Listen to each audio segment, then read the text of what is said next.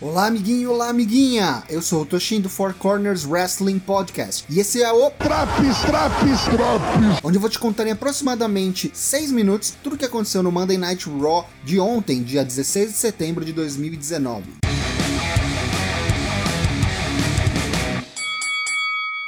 O show começa com o ainda campeão universal, Seth Rollins, exaltando Braun Strowman e que apesar de eles terem perdido os Raw Tag Team Championships na noite anterior, no Clash of Champions, na luta pelo Universal Title, Brown levou ao limite e ele teve uma das lutas mais difíceis de sua carreira. No entanto, após sua sofrida vitória, mal teve tempo de comemorar, pois ao subir a rampa de entrada, como todos vimos, ele foi atacado pelo Fiend, o Bray Wyatt. Mas a boa notícia é que em menos de três semanas ele enfrentará em um combate um contra um dentro da Hell in a Cell pelo Universal Title. No Titantron, Bray interrompe Seth direto da Firefly Funhouse. White está feliz em ver Seth, especialmente que ele está bem. Ele diz que todos cometem erros, e Seth especialmente sabe disso, pois cometeu vários, mas os amigos eles perdoam. Só que ele, o Find, não esquece. Vejo você no inferno. Os novos campeões de duplas do Raw, Dolph Ziggler e Robert Roode, e do SmackDown, The Revival, vêm ao ringue cortar uma promo e são interrompidos por um mal-humorado Braun Strowman, que destrói todo mundo. Robert Roode consegue escapar por pouco e enfrentará Seth Rollins no main event da noite.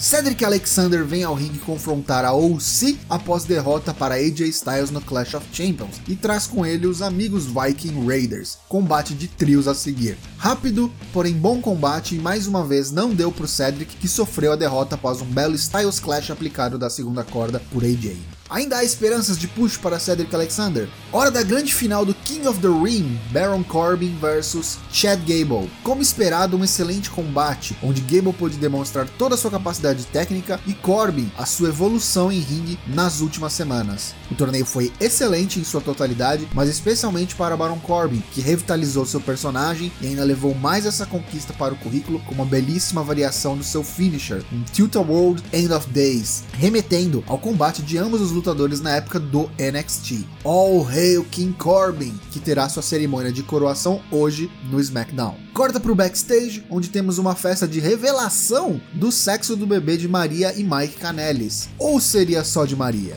Ela revela que está esperando um menino e que o pai não é o Mike, mas sim Ricochet, que estava ali presente. Mike, cego de raiva, dá um tapa no rosto de Ricochet e o desafia a ir ao ringue imediatamente para um combate. Péssima ideia, Mike. Ricochet passeia e finaliza Canelis rapidamente com seu recoil. Após o combate, Maria vem ao palco e diz que apesar de obviamente ter mentido sobre Ricochet e nem isso ter incentivado Mike a defender a honra de seu futuro filho, ela agora revelará o verdadeiro pai.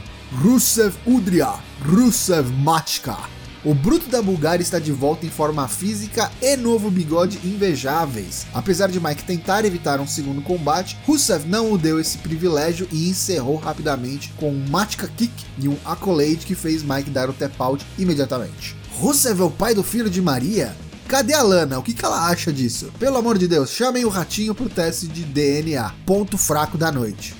Após alguns segmentos com Carmela e Arthur visitando pontos turísticos de Knoxville, o prefeito Glenn Jacobs, mais conhecido como Demônio Kane, obedece a seus instintos e captura o 24-7 Championship. Depois, num outro segmento, perde novamente para Arthur ao chegarem na arena do Raw, e Truff o convence que ele já tem muito trabalho como prefeito. Não dá para ficar defendendo o 24-7 o tempo todo, como o título assim o requer. Kane acaba concordando e está tudo certo somos todos amigos. Mais uma luta de Rei Mistério na sua jornada pela reconquista das glórias de outrora, dessa vez contra Cesaro. Apesar de não valer absolutamente nada, um excelente combate entre dois excelentes wrestlers. O fim veio quando o Rei reverteu uma tentativa de powerbomb de Cesaro em um Sunset Flip Powerbomb.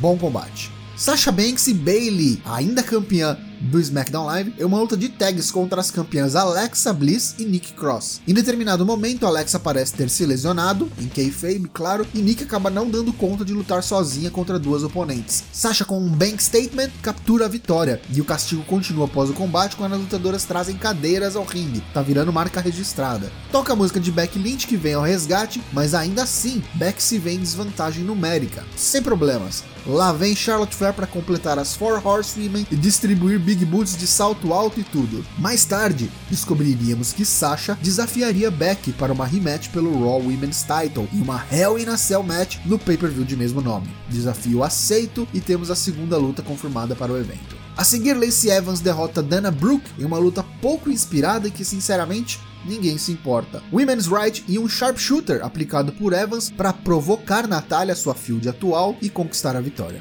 E finalmente, no main event, uma luta de exibição, o título não está em jogo. Seth Rollins contra Robert Roode. Essa luta se dá porque Roode foi quem pinou Rollins na conquista dos títulos de duplas na noite anterior no Clash of Champions. Bom combate até o momento da interferência de Ziggler, finalizando a peleja em desqualificação. Vem ao ringue o OC e Seth rapidamente se vê levando uma surra de 5 contra 1. Parece que tudo está perdido até que o demônio Kane, o prefeito da cidade, vem ao resgate dá conta de todos limpando o ringue. Parecia o fim do episódio até que as luzes se apagam e para buscar mais uma vítima e acrescentar no seu mural de amigos, The Fiend aparece e aplica o Mandible Claw em Kane. A WWE tem usado o Wyatt perfeitamente até o momento, e o take final com Rollins sentado no corner, evitando contato visual com o Fiend, foi algo digno de filmes de terror. Muito bom, ponto alto da noite. E aí, gostou desse novo formato de análise? Mande-nos seu feedback, ele é muito importante para nós. Você pode ouvir todos os nossos episódios no nosso site fourcorners.com.br ou também no Spotify, Apple Podcasts, Podbean ou no seu agregador preferido assinando o nosso feed. Siga-nos nas redes sociais e nos vemos amanhã no Drops do SmackDown Live.